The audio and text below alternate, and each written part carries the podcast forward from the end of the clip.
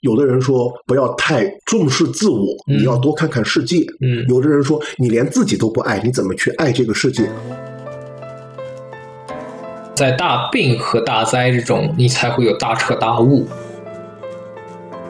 如果说神明是善的，嗯那为什么恶人还能够逍遥自在？因为他没有办法说直接就杀人。龙剑梦，变荒凉中。参加头穿白骨风。五行铺子卖的是玄学魅力，这是一档玄学科普的播客节目。五金和喵喵道人在节目里和大家一起用易学的眼光品味民俗生活。大家好，我是五金。大家好，我是喵喵道人。上期我们聊了去年台湾比较火的一部电影啊，《咒》。嗯那我们这一期还是继续玄学聊电影。这一期开始之前呢，还是按我们的惯例，先讲一个听友分享的小故事小故事。其实这个故事可能是涉及到跟风水有关的。就他发给我是这样，他说，呃，有一次他出差工作，有过一个很悬疑的经历，嗯就是二零一六年在三亚某个星级酒店啊，不能说，对，在三亚的某个星级酒店住了三个月。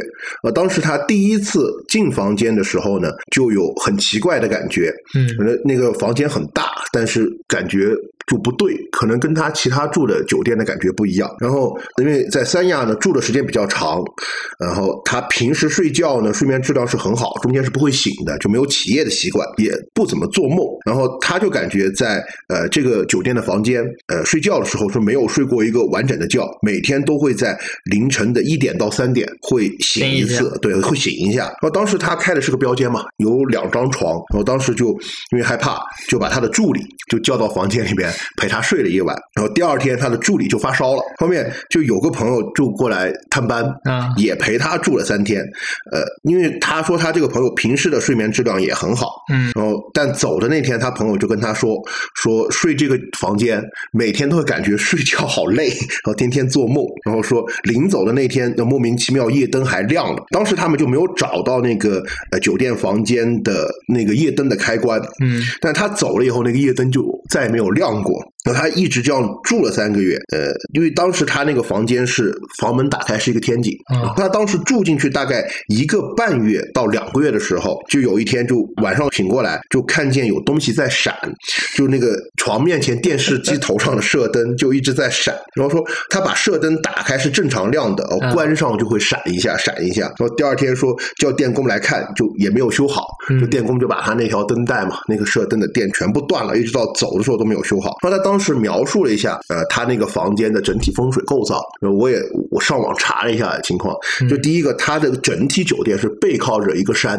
背靠山面对朝水嘛。呃，对，背山面水是其实是蛮好的一个对风水格局，但是他酒店是这样，他打开窗，嗯，他的那个窗是面对着山，其实相当于他是住在酒店的背背阴面背背阴面对嗯，然后实际上他的房间不应该叫背山面水，他应该是背水面山，背水面山 背水面山对。然后呃，酒店的房门打开是个天井，是回字形的嘛。其实现在这种做天井的酒店其实很多对，也是一个格局，也是一个格局对。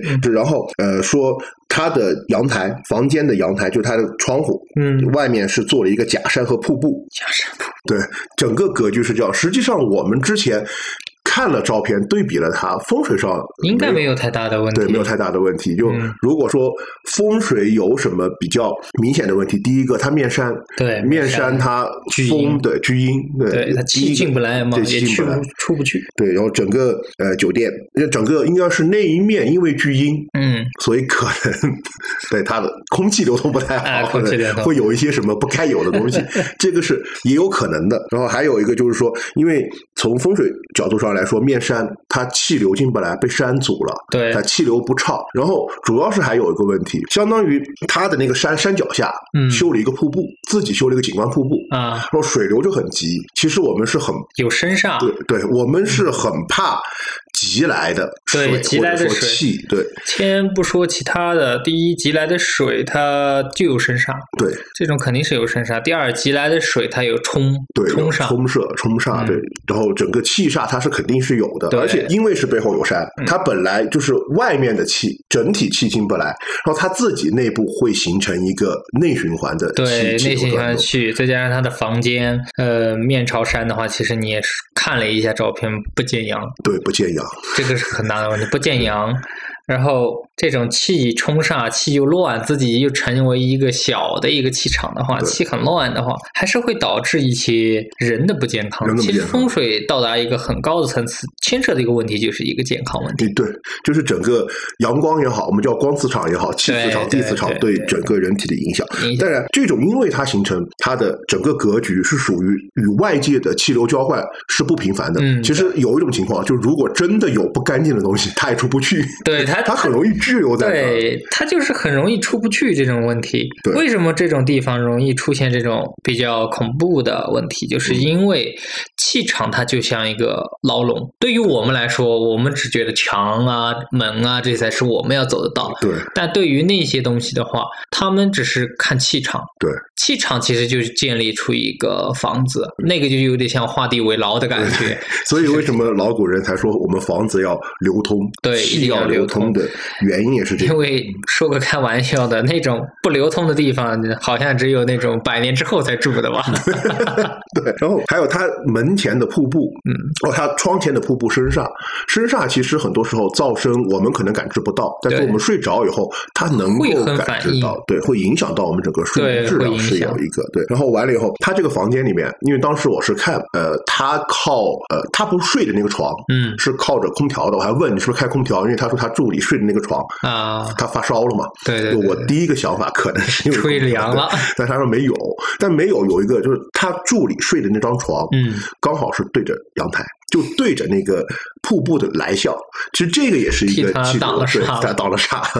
然后他睡的那一张床，嗯，顶上是应该床沿顶上嗯是有一个梁的，哦，压梁它有一点点房梁压床的感觉。对，这种的话，以风水角度来说，特别是藏梁，这个是嗯老祖宗留下来的。梁底下一般都是墙，古时候一般梁底下都是墙。为什么？梁你不管再怎么弄，你化不掉它。对，如果它就在那儿的话，你除非把这个梁给锯了。锯了，要不然你就展开。对你没得救。其实，呃，梁压床没得没得解，很多人说什么放葫芦什么，因为这个从科学的角度解释，其实很好解释。因为你看，它气势流动，从下它形成个气流循环，对我们都知道。然后它到梁那儿，梁把气挡住了，对它过不去怎么办？它只有往下，直冲就直冲就下来了。对对要基本上这种气流，而且下来的速度会特别急。会很急。对，会会很急，这种对于人的影响也是蛮大。就他睡不踏实，其实我想到他也跟可能跟，因为刚好是什么？他如果把窗帘打开，是能够看到瀑布的，刚好是从这儿过来，嗯，遇到梁遇到梁又又直接冲下下来了。。对，这个是，如果说家里面实在是梁避不开的话，我建议是什么？梁底下造一个高物，对对柜子对，特别是柜子最好能顶梁的顶梁。嗯有些人一第一也好打扫，嗯顶梁不落灰；第二，直接顶梁的话，气它就会受一些给柜子，对柜子它不会很快的下来。对它不会很快下对于梁压床，我知道的一个更简单的方法，嗯不好看，就是你不一定要搭柜子，啊，梁上挂布，梁下来大概有三四十公分的布，嗯其实它也是缓冲气流往下的，也是缓冲对气流，只是不好看。实在能搬的话，尽量还是给它挪一挪挪一挪，对。然后还有一个就是他发来的他的那个呃房间照片，嗯他睡的那个床是明显是有人睡的，因为他标间嘛，嗯他两他两层床，然后没有睡的那个，就包括连床就床上铺的那个酒店会铺那个搁脚垫。啊，对对，都放的好好的，这个也是我们呃建议所有在外边住酒店的，那给他弄完对你一个人，你要不然就开个大床房，如果没有办法有标间，呃，隔壁那张床嗯弄乱，要不然就放你常用的东西。哪怕说大床房这个，我们都建议是什么？特别是居家，嗯居家家很多人其实对他现在都没对都没有睡单人床的习惯，对大家都是双人床。双人床一个人睡，其实什么呢？应该想尽办法帮床给占。对，不管是你放被子、放衣服这些，给它一绺的那个人形给它占了，或者是你睡成个大字形。对，你要不你你自己把床占了对。对，这个也就是因为你床太大，有些东西可能过来看，哎，有空有空我也会歇一 挤歇，挤会歇一歇。所以这个对自己的运势、气运也是非常不好的。对还是应当要避免一些这种对。，然后回归还是之前我们也说过的一个问题，就是我们人是有磁场感受的，对我们能感受这个磁场好还是不好。嗯，那呃，我们进到房间也好，酒店的房间或者自己嗯租的房子，如果进去真的就感觉很奇怪、不舒服，那最好换最。好换房间，不要，特别是你住三个月，不要觉得啊，我坚持坚持就过去了。可能三个月已经身体就受影响。你真的可能坚持不了。对 对，所以如果有这种感觉，就一定要换房间。然后像看到如果外面有呃水流很急的过来，就瀑布这种，真的我们也建议换房间啊，。对，这种是很你耐不住，对，这种气煞身煞你耐不住，特别像他还是睡眠特别好的，如果说神经衰弱的那种人的话，可更能就睡不着了。因为你可能觉得我醒着没有什么声音，对对但其实你睡着以后，你那种声音它是持续长久的，一直进入你耳朵，对你是很难接受的。对哦，还有一个问题就是，他说他的那个呃射灯不是在闪，对吧？嗯因为这个房间我查，哦，这个酒店我查了一下，它是二零一八年装修的，嗯新装修的。他二零一六年住的嘛，这个酒店是二零一八年装修的。嗯，那应该来说，之前应该是时间很长了，嗯因为酒店一般都是五到十年，甚至十年以后才会对对对对它才会重新装修。装修。对，，二零一六年的话，我在想，可能也就是酒店年久失修，还年久失修，电路故障，这个我倒不会觉得有对可能太多的那个要要相信科学 我们要相信科学。对对对。然后他干了一件胆子挺大的事儿。啊。他说住了三个月，临走的时候，他在房间里说：“你要不要出来咱见见像我说的那个玩笑的，就网上大家网友说的，可以测试一下家里面有没有鬼。就是兄弟，麻烦请你帮我关一下灯，我请你吃冰淇？” 淋然。后灯啪对，人家就说，如果灯关了，你看这个鬼挺好商量的，你买个冰淇淋瞅瞅就行了。如果没有关的话，那就证明没有。其实这些话真的不要说。哎，对，尽量是万一啊，有怕有两种情况，第一种是什么？他很友好，啊他也能吓你一跳；第二种，万一是个比较不太友好的，哎，你那么凶，来看谁凶得过谁，对吧？你也不一定招得住。因为我身边有很多又怂又爱玩，就特别喜欢聚在一起聊鬼故事，然后说得了，收了啊，不要聊了，我已经感觉有东西在听，然后不信，接着聊。有一种可以知道你身边有没有飘的最好的办法。我在想，很纠结要不要嚼，就是你拿根烟，有香也行，啊拿根烟或者香，嗯，香其实大家可能看不出来，烟，然后你把烟点着，竖着放也行，横着放也行。第一个，它烟的速度很快。很快，就快会可能就是大概比人抽它要慢个十几秒、二十秒，嗯，就基本上第一个很快，第二个烟灰不断。对，你们可以试一下，不要玩，还是不要玩。因为我们试了，因为我们又不怕。到时候你试了，万一有咋办？那就麻烦了。好，那今天我们的这个故事就分享到这里。呃，接下来就是我们又继续聊我们的玄学看电影的。我们今天就聊一下，呃，也是去哦，应该不是去年，是很多年以前，很多年以前很多年以前一部非常火的片子。它也涉及了很多的中国传统文化，它其实是更多的是中国传统文化和道教文化，对就是双瞳。双瞳，对，对，你看这个名字起的也特别有意思，因为一看双瞳在中国记载上或者在面相学上就认为双瞳是属于天生异象，对或者天赋异禀。你看历史上有双瞳记载的人 都不简单，嗯比，如说像晋文公重耳，对吧？对舜舜也是双瞳，哦，不是顺顺他可能不是双瞳，我记得有本书上写他是四个眼睛，呃，是画上画了四个眼睛。其实很多古人说不清到底是四眼还是双瞳，嗯因为这个东西，古人认为吧，一个眼人儿他就是一个眼，对，可能还是在一个眼眼眶子里，但是它是双瞳，所以他认为有四个眼睛。四个眼睛就比如仓颉，啊，仓颉造字，他为什么能造字，也是因为他天有双瞳。就是因为我是看过有人说舜是四个眼睛，这也不好说，反正像仓颉呀、舜对吧？嗯重耳、项羽，还有王莽，还有那个写了可多诗文的南唐后主李煜都是双瞳。嗯，呃，这个一看就是一个非常不简单的电影。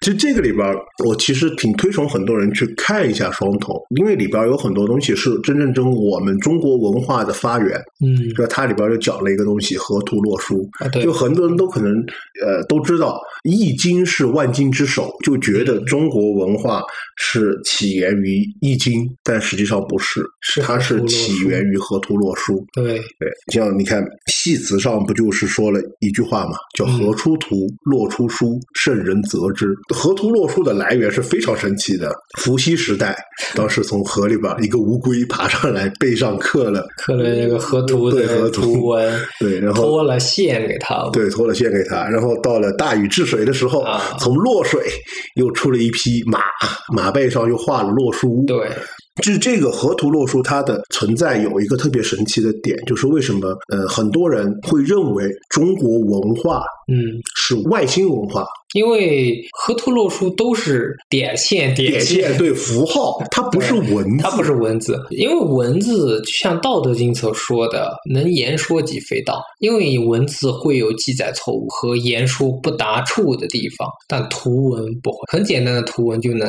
表达很深的奥义。河图洛书，而且是真的要学过，都不说学过易经，一定要学过传统文化才看得懂，不然拿过来是蒙的，就是黑点点白点点，就是绕了个圈。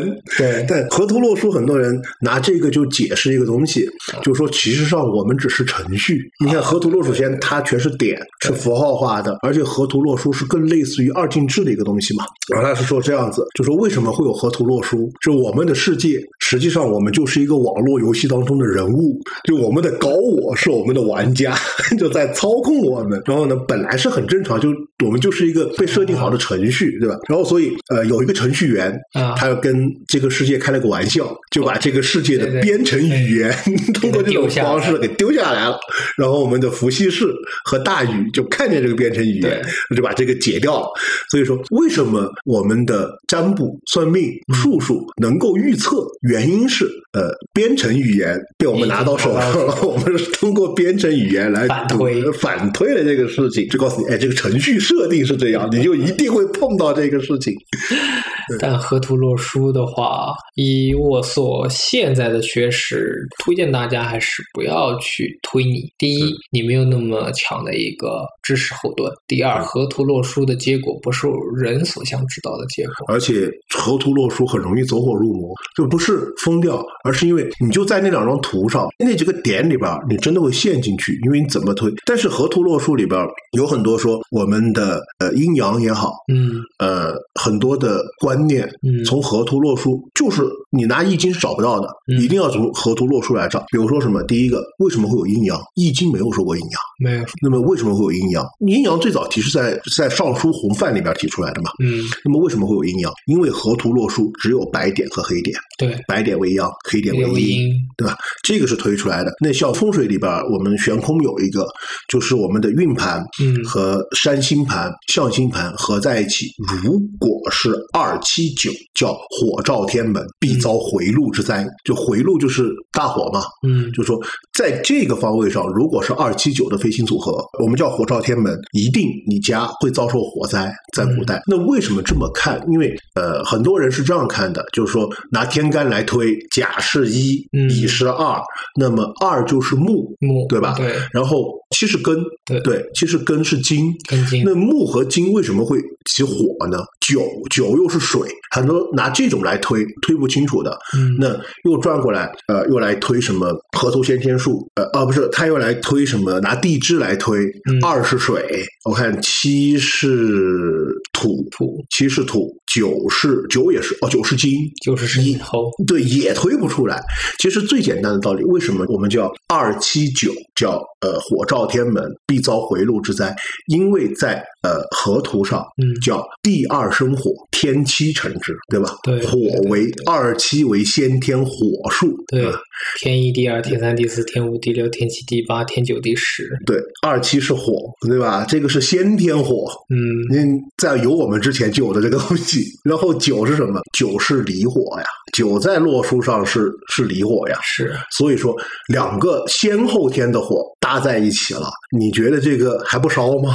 对，这个实际上它就是要从洛书和河图来推。推，就包括我们一直在背的很多东西，比如说像什么呃天一生水，第六成之，嗯。第二生火，天七成之，啊、还有呃天三生木，第八成之，哦，这个背包括什么带九履一，啊对吧？二四为肩二四为肩。第一个天一生水，第六成之是河图，嗯然后带九履一，这个是洛洛书而反而不是八卦。那我们的先天八卦和后天八卦都是出自都是出自于河图我们的河图和洛书。那为什么五居中宫？是因为在河图上五和十是在中间的宫，所以叫中宫。然后还有一个就是说，呃，很多学术术的人真的是没有学过一个东西，为什么我们叫阳顺阴逆？就我们无论怎么推，不管哪个门派，嗯推什么都永远叫阳顺阴逆，是怎么来的？你把河图和洛书放在一起，河图它一定是它只有四方点嘛，对它没有嗯啊，它只有正的四个方位，它没有东南西北、西南和西北的这个四个方位。嗯然后你打开，你会发现个问题：洛书的四个方位的点嗯是从河图属阳的是顺转过来的，属阴的是逆转过去排四方，所以才出来了中国的阳顺阴逆的方法。其实根本都在这上面，但所以才提出说，第一，没有强大的学识，不要去研究这两幅图案；二，这两幅图案里面不是人所想知道。对，这个可能你解完就是 就是南怀瑾老先生说的，人都不想做了。然后像呃，因为我经常说的一个，就是在姓名学我起名，嗯就很多人会说我用一二甲乙木，嗯对吧？三四丙丁火这样来给你按数字算。他们问我，我说我不用，我只用先天数，因为它是在我们之前就有的。对，像一六就是水，嗯对吧？二七就是火，三八就是木，四和九就是金，五和零它就是土。这个因为为什么我们叫河图为体，洛书为用为用，河图为先天，洛书为后后天，其实这个东西是说，你把河图洛书大概看一下，再把天后天八卦再套进去套进去，你就会发现反推了嘛？其实你就可以看，第一，你能理解这个伏羲氏和这个周武王他如何从这里面得到这些东西。对，因为是八卦只是简化了河图洛书，因为河图洛书太复杂，对，可能八卦它更多是像另外一种符号来解释河图洛书的一种变化。对，像你看电影里边，我觉得还有一个比较小的错误，嗯，就我们的主人公叫黄火土对，这个名字一看就很中国，很五行。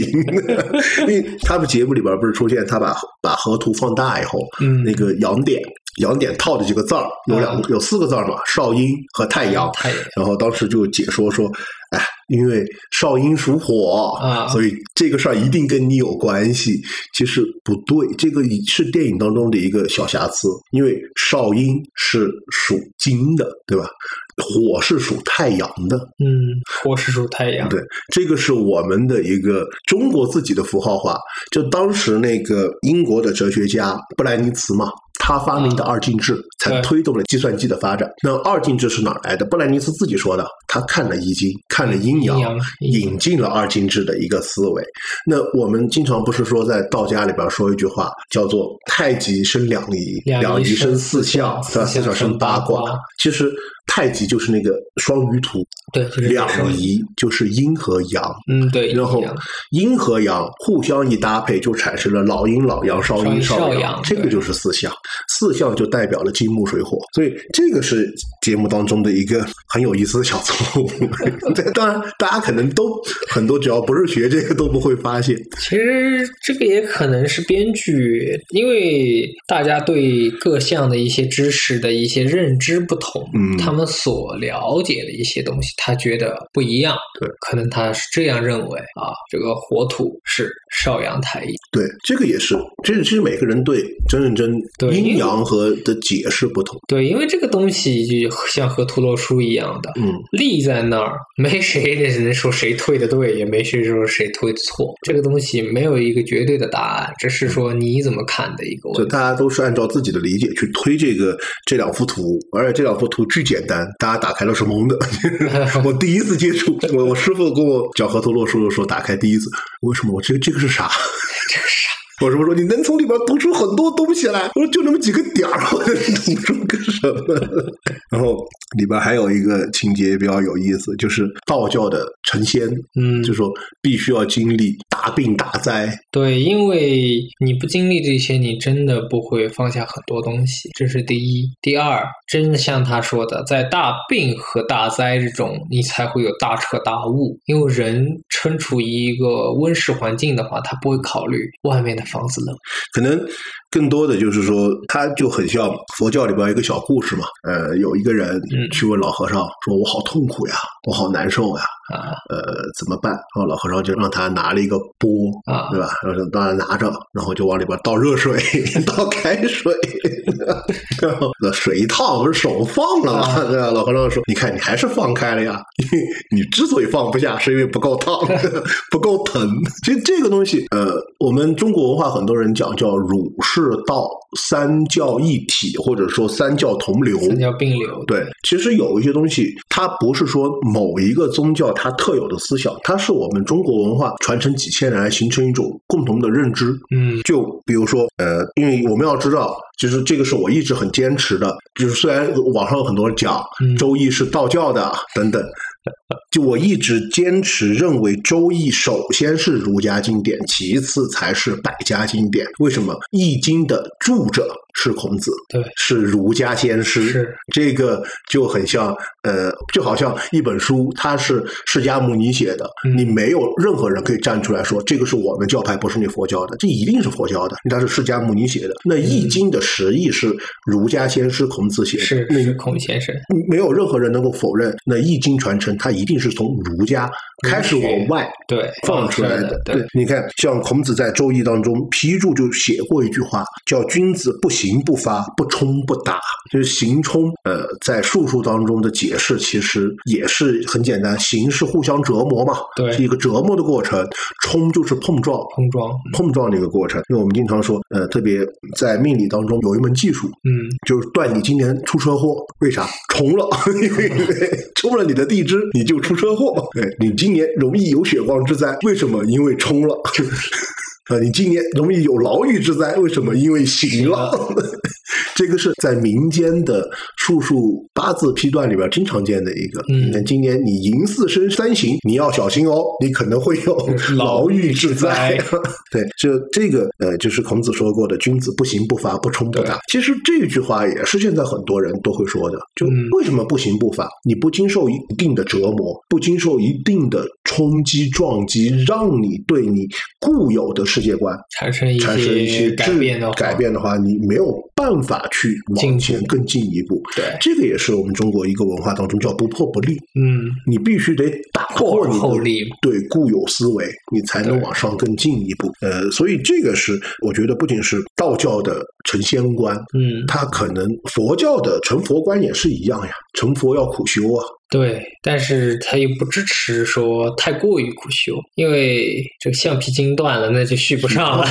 你看，然后到了儒家就是要行和冲，嗯，要要经历过经历过行和冲，才能够。这个问题就是可能因为经历过一些病痛折磨，嗯或者说一些大的一些变故，其实人最容易看到的是什么？看到自我的渺小，对。然，后更容易是放下自我，就回归到可能像佛教当中说的“不以有相见如来。对，其实就是世人对自己的偏见太大，但是放不下偏。但一遇到了这些事情之后，反而 偏见是最无用”。的。对，就是怎么说呢？呃，很多人因为这是两个观点的一个冲击，你还不能说哪个不对。有的人说不要太重视自我，嗯你要多看看世界。嗯，有的人说，你连自己都不爱，你怎么去爱这个世界？很多人说你这俩不矛盾吗？那我到底是爱自己还是放弃自己？其实可能在呃儒家学说当中，因为《易经》当中有一句话，嗯叫“其小无内，其大无外”。其实我关注自己的同时，我也是关注全世界。嗯，我关注全世界的同时，我也是关注自己，因为我是全世界的一员呀。对全世界也是我周围的事情。就道教有一位先圣叫杨朱，杨朱先生他就曾提过一个观点，就是很一个的对我与世间的一个观点，就全信哈。那个是真正是杨朱先师说的。嗯，有人问他说：“若把你一毛利天下，你干不干？”说我不。嗯，然后他人家就奇怪，把你一毛啊，就嗯拿你身上一根毛就可以立天下众生了，你为什么不干？他说：“我觉得把我一毛立天下不可为也，这点事干不了。”嗯，而集天下共我一身，亦不可为也。你天下都供养我一个人，我也觉得这件事是不可得行。所以这个才是真正的对于人与世界的一个观点：先读我，然后才是去观察，然后再去融入。所以这个也是我们其实在好几期节目都在说的一个话题。嗯，就我们始终提倡先修己再度人，对，这是包括你经常说的那句话：没有雷霆手段，不要有慈悲心肠。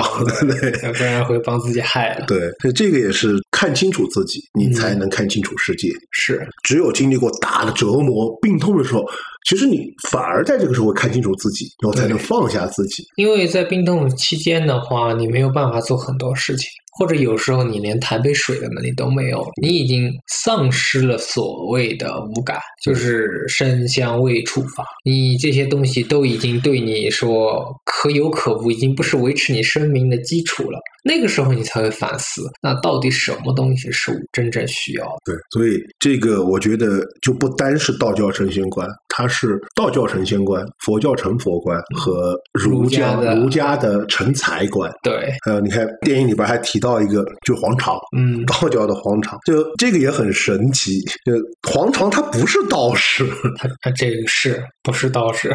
对，只能说黄巢他是个儒士，但是他喜欢道家学说。嗯但是你想回归到古代，嗯古代其实呃我自己觉得啊，古代把士放到一边讲，嗯儒道有时候是不分的，因为很多呃儒家世子他一样也是很喜欢道教文化。对，因为四书五经里面还是有《神仙传》，对还有一些其他的一些道教需要读的经典，文人儒士他都会接触到。而且这个也是在中国这段历史当中，呀，我在看网上争论的，嗯就我很奇怪，我一直想不通，儒家和道家有什么争的？不都是本土文化吗？对在网上有个争，就是什么，你们信儒家的有什么好自豪的？你们就是老子的学生。哦，这个很承认，因为孔子两次拜道老子嘛，他是跟老子请学教了对学了很多东西。请教了礼，但是这个不代表 儒家就一定低道家没一等有。对，只是说老子先师的是一个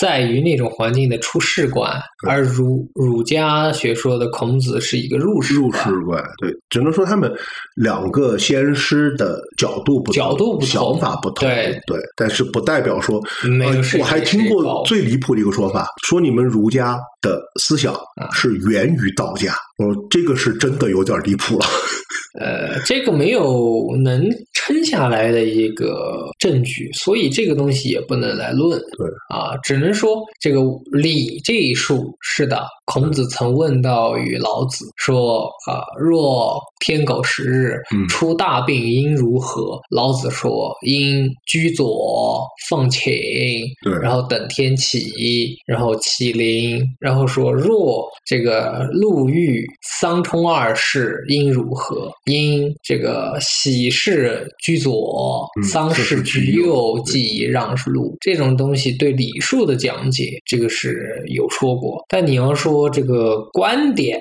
这个还真不能这样说。对然后又有人解释说，哦，不是，他其实呃电影里边是这样，他把黄长和黄初平揉在一起，揉在一起了。揉在一起，但但黄初平他也不是道教的神仙，他是个民间神仙，民间信仰。对，呃，就类似于有点像妈祖一样的。对对，其实这个里边还有一个，就是这个电影还有一个特别，我觉得很多人可能以前没有听过的观点，嗯，就道教的地狱。因为我记得道教很早它是没有地狱观的，呃，道教早期是出自第一道家学说和方士术结合，这个东西得正视啊。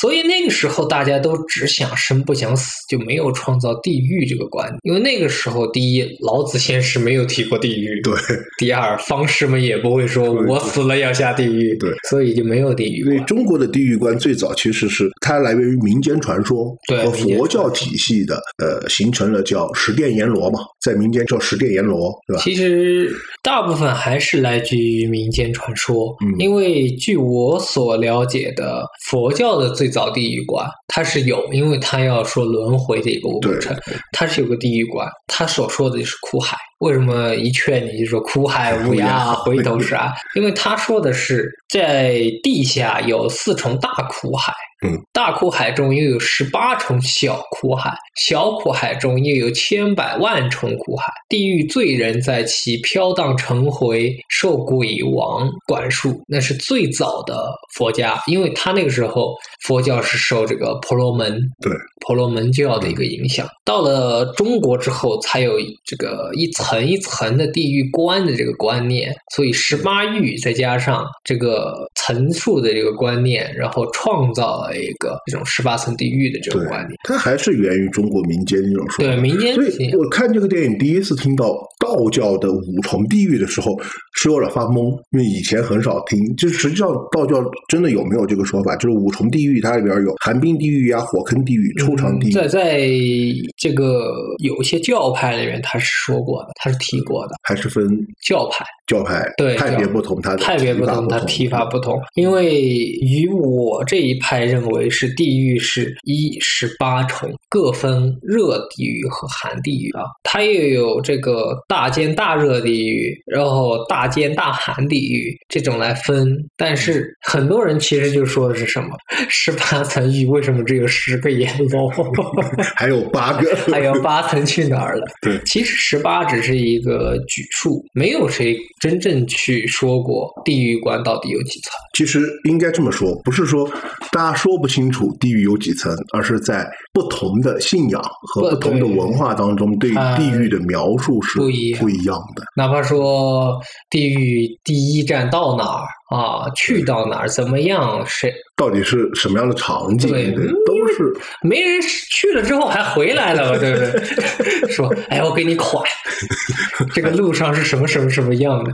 没有，这个东西都是人的一些根据理论啊，根据一些民俗去创造出来的。对，可能最接近地狱描述的是观落阴，啊对中国的一个民俗的一种方式，而且它还跟出马不一样。那出马只有东北有，嗯观落阴是全国各地都有。但是兴起还是这个台湾地区。台湾地区叫走因为在嘛，对。对，在中国大陆里面是不提倡观落阴这个问题的。嗯，因为第一，元成功我们承认有这个东西啊，元成对是你百年之后你的一个战时的居住地。对，但是元成功到底在哪其实我们认为的是新秀，因为古人是崇尚新秀的嘛，认为是在新秀上，而不是在地狱里面，而不是在这些地方。所以你说去观落阴下去之后，二第二那个地方本来就不是活人去的地方，你去干啥呀？你办事儿，对你多大的面子，人家让你进去也没有，对。所以这个东西就实际上，对于观落阴，就是在北方叫走阴嘛，或者下阴，嗯走对吧？对，呃，有这么个说法。现在很多地方嗯。所谓的走阴下阴办事儿嗯。很多，嗯。而且收费从几百到几万不等。不等，但在民俗当中，对于这种走阴，它是这样的，呃，比较靠谱的说法是一种，你要去走阴，你想你是相当于你的三魂是脱离了你的肉身，对。走下去了，而且刚刚你说了多大面子，你下去鬼差不不拿你，对，人家还让你进去，还让你进去，还让你出来，所以说，还有一个，你进去能能不能回得来，对。这也是一个问题。所以，呃，在中国很多的民俗描述上，嗯。对于下阴或者走阴或者观落阴，他基本上说下去一次要养三个月，要，就最多只能去一次。因为底下是不见阳光的。嗯，二个，你大部分都是偷渡者，对。你没有谁有权利，很少有人有权利说正大光明的我从鬼门关里面摇着就进去了，哎，相当于我要翻个墙。对，你要翻墙，你要去那种薄弱的地方进去，进去了之后，说句难听点，你就像一个偷渡客，人家也不管你，你能出来那是你的本事，出不来你就在底下了。对，所以很多人说啊，我是听过有人问说啊，某某个地方嗯谁会走音，嗯让人帮我办个事儿，查个谁，嗯能行吗？我说多少钱？他说八百。我说这样八百你给我，我编一个故事给你，比他靠谱的多。真的，你想按照民俗的说法或者民间的说法来说，你下一次阴养三个月，嗯，还不一定养得好，而且你下去还不一定回得来，对，对吧？八百块钱 真不知道。真不值，我觉得也没有谁会傻到收你八百，我干这么冒险的事情，对，因为这个东西是得不偿失的一种术法。其实落音倒是也有这种法门，落音下去的，第一，他肯定是干点逆天的事儿嘛，你都下去了，你不会说干事儿又来了，对，跟遵纪守法是。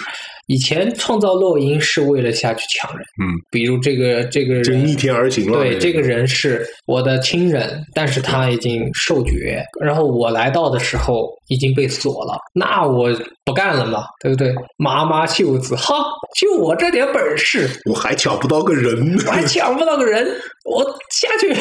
对，那这这就是干干对。然后我就突然想起来那个电影《绣春刀》里边的公公，你要杀的可是我的挚爱亲朋，得加钱。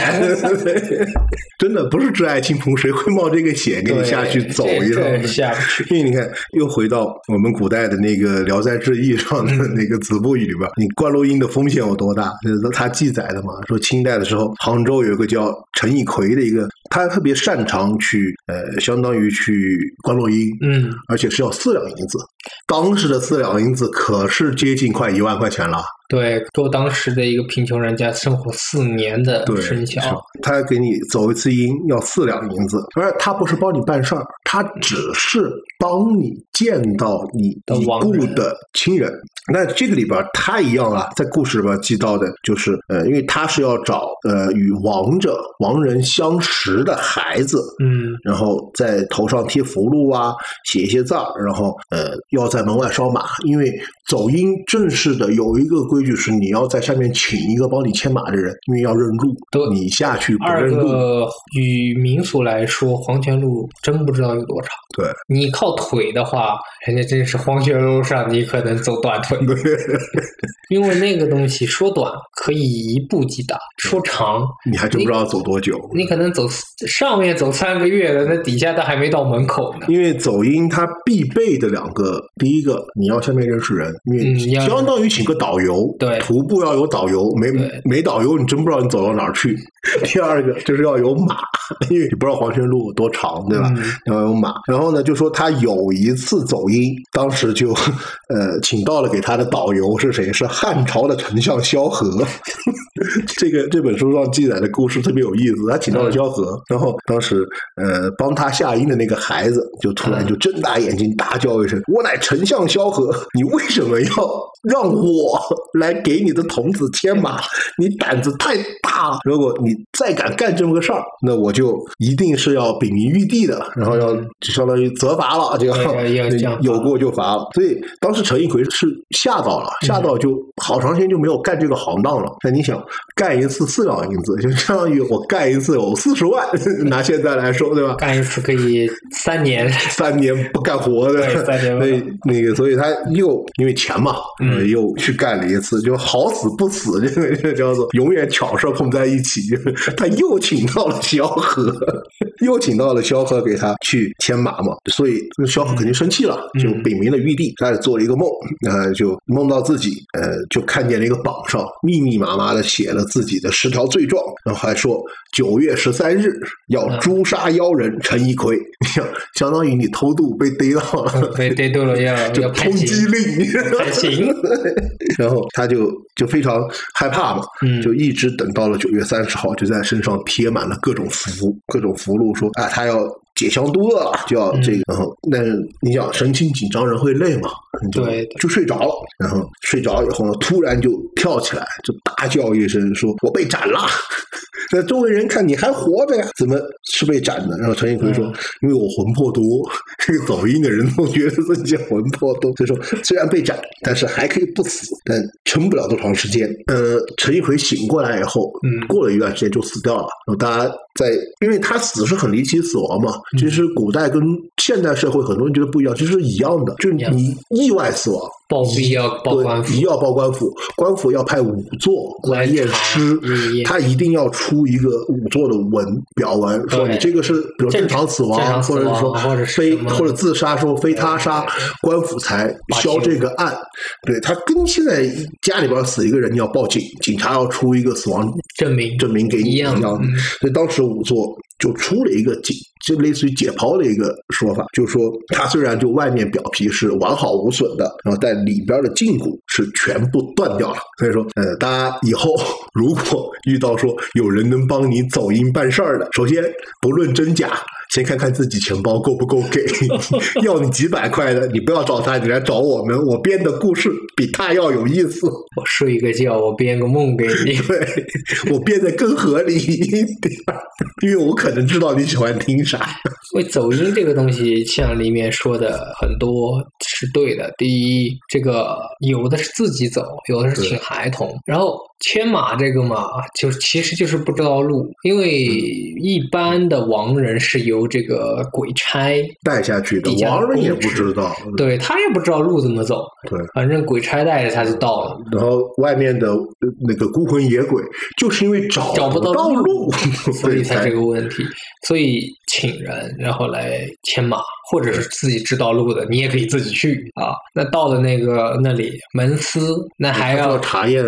他就要查验你了，因为他们看得出来你是生人还是王者。对，然后如果你是生人，他们就会很很奇怪问你：你本来活着，你要来干什么？所以要找一个熟熟悉当地地形的，带我翻墙进去，对，要带你翻墙 就进特别像你不能走正门。就特别像去旅游景点，对吧？有一个黄牛过来，哎，我带你走，不要门票。的钻洞，然后你才你才能进去。进去了之后，这里面也是乱七八糟的，不是说平平坦坦的，有可能就是没有空间逻辑结构性的，有可能这个地方在上面，有可能这个地方在下面，对，你就要到处找，就要找熟识的地方，所以没有太大的一个意义下去。对，二个你看，呃，你能进城了，那好啊，那看到一些人家给你看的，比如等着投胎的、安居乐业的那种，嗯那你就会看到一些房子，那就像城里对对一样。对但是什么时代的房子都有，对，因为你不同时间的亡人嘛，对，是不同时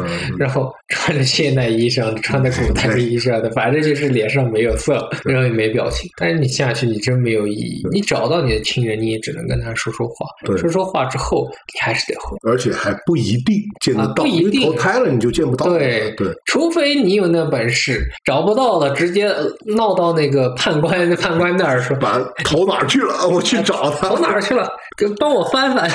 那判官一看你来，先不论他头脑，你这个偷渡的是不是得处理？要不你这十二年的寿命我就给你够了。所以实际上怎么说，历史上呃或者到现在有没有能走运的人？我相信一定有，有，但是一定不轻易他们不会不会走。对，你想，呃，按照民俗说法，我走一次阴休三个月，对，很伤身，很伤阳气。那我这三个月生活费你得包吧？对肯定要包还得请人吧，抬个水都抬不动对，的那种。对我还得对吧？我还得准备纸马呢，我还得下去要请个向导，这些钱你得包干吧？呃，按照现在对吧？平均工资五千多，你低于一万五，你不要跟我谈。对，所以大家这个看到有说能帮你下去走阴办事儿的，你基本上有个价目，心里边就有个点的，算算基础价目表。对吧？至少一万五。哎呀，我说的还是基础工资，呃，平均工资啊。万一人家说不是，我这一行危险可大，我不一定回得来，我收的高。我这一一个月我就按你一万算 三万，我按最高工资，我一个月按五万算，我下去三个月，三个月15万十五万，你有吗？